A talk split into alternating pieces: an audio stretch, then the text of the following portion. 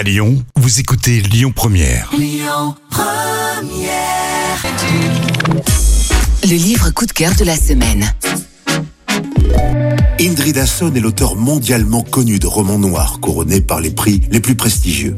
Ses livres sont traduits dans 40 langues et ont déjà séduit plus de 18 millions de lecteurs dans le monde. Les éditions Métellier publient aujourd'hui Le Roi et l'Horloger.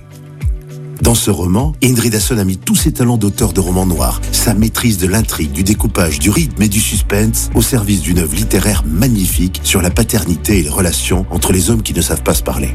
Ce nouveau roman, Le Roi et l'Horloger, aussi captivant que violent, se déroule au XVIIIe siècle entre le royaume du Danemark et sa colonie, l'Islande.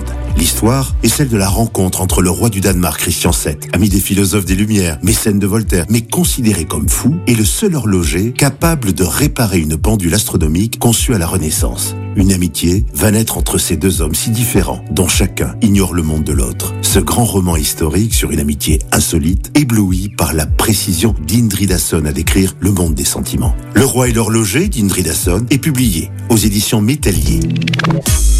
C'était le livre coup de cœur de la semaine.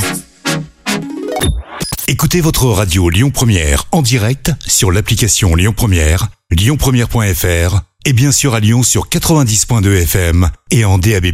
Lyon Première